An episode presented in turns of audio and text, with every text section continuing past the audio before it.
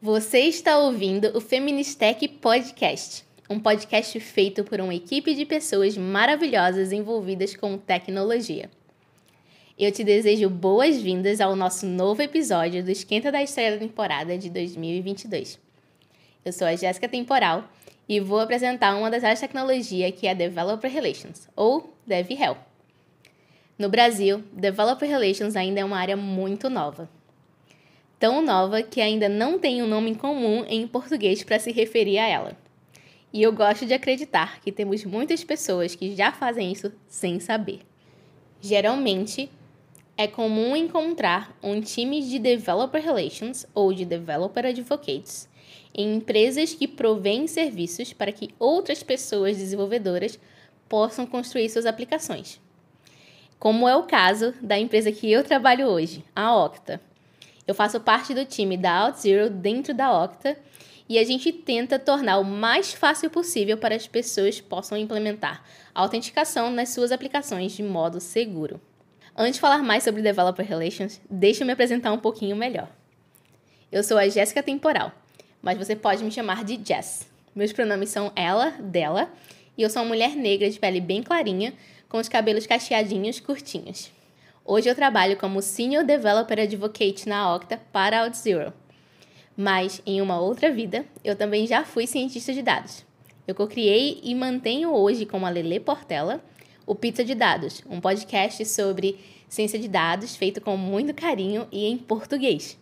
Eu gosto de contar que comecei na área de Developer Relations ou de Developer Advocacy, lá no meu primeiro emprego como cientista de dados. Eu era cientista e desenvolvedora do Serenata de Amor, um projeto de inovação cívica e open source que buscava encontrar gastos irregulares nos dados abertos do governo. Foi nessa época que eu tomei gosto por escrever artigos ensinando coisas sobre funcionamento do projeto, dar palestras para que mais pessoas conseguissem participar e ajudar o projeto e manter a comunidade que foi criada em volta desse projeto. Afinal de contas, o projeto dependia dessa comunidade para sobreviver. Desde então, não importava onde eu trabalhasse e eu sempre procurei compartilhar conhecimento, ou escrevendo no meu blog, ou dando palestra em eventos de tecnologias. E, inclusive, foi com essa ideia de compartilhar conhecimento que o Pizza de Dados nasceu lá em 2018. Como eu estava sempre estudando coisas técnicas sobre ciência de dados, a melhor forma que eu encontrei para entender o que eu estava aprendendo sempre foi fazer anotações e falar para quem quisesse me ouvir. Já teve um ano que eu dei mais de 13 palestras, por exemplo. E sim, foi bastante coisa, muita viagem. É, uma das coisas que eu sentia mais necessidade era me comunicar melhor. Além de estudar coisas técnicas como aprendizado de máquina, teste unitário, PySpark, eu também sempre tentei melhorar como eu explico as coisas. Fiz algumas aulas de comunicação na academia que é o YouTube. Sim, assisti aulas de comunicação no YouTube e sempre observei como as pessoas montavam suas apresentações. Eu era meio viciada em assistir TED Talks e entender como as pessoas montavam a narrativa de cada TED.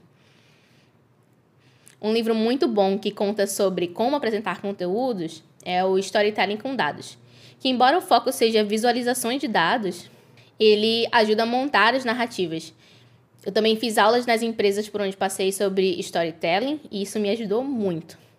Mas a verdade é que o que mais me ajudou a melhorar tanto a minha escrita e os blog posts que eu faço hoje, quanto as palestras que eu dou e os vídeos que eu gravo, foi a prática. E a prática veio de participar de, das comunidades de programação. A comunidade que hoje é a minha casa é a comunidade Python. Então, os grupos de usuários de Python e as PyLadies moram no meu coração.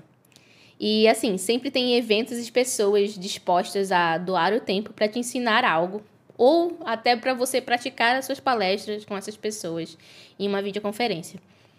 Depois de alguns anos fazendo palestras e gravando curso e ajudando a comunidade, eu decidi que era hora de trocar de vez o meu dia a dia de cientista de dados para uma carreira mais voltada a isso, a ajudar pessoas e ajudar elas a aprenderem os conceitos complicados que às vezes eu estava lidando e que sabia sobre e até usarem serviços como o serviço que a minha empresa provê.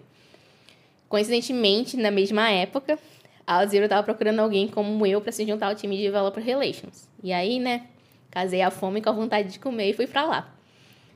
E se você estiver pensando em como você pode se aproximar dessa área, acho que a melhor dica que eu tenho para te dar é começar a praticar. Começar hoje. Não perde tempo, não. E pode ser algo simples, tá? É, como apresentar algo que você já sabe para seus colegas de equipe, ou escrever blog posts. E aí não precisa criar o seu blog do zero.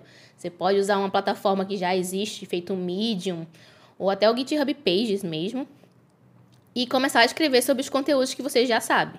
Montar as palestras e submeter essas palestras para chamar os palestrantes e, quem sabe, ser chamado para palestrar em algum evento. É muito massa.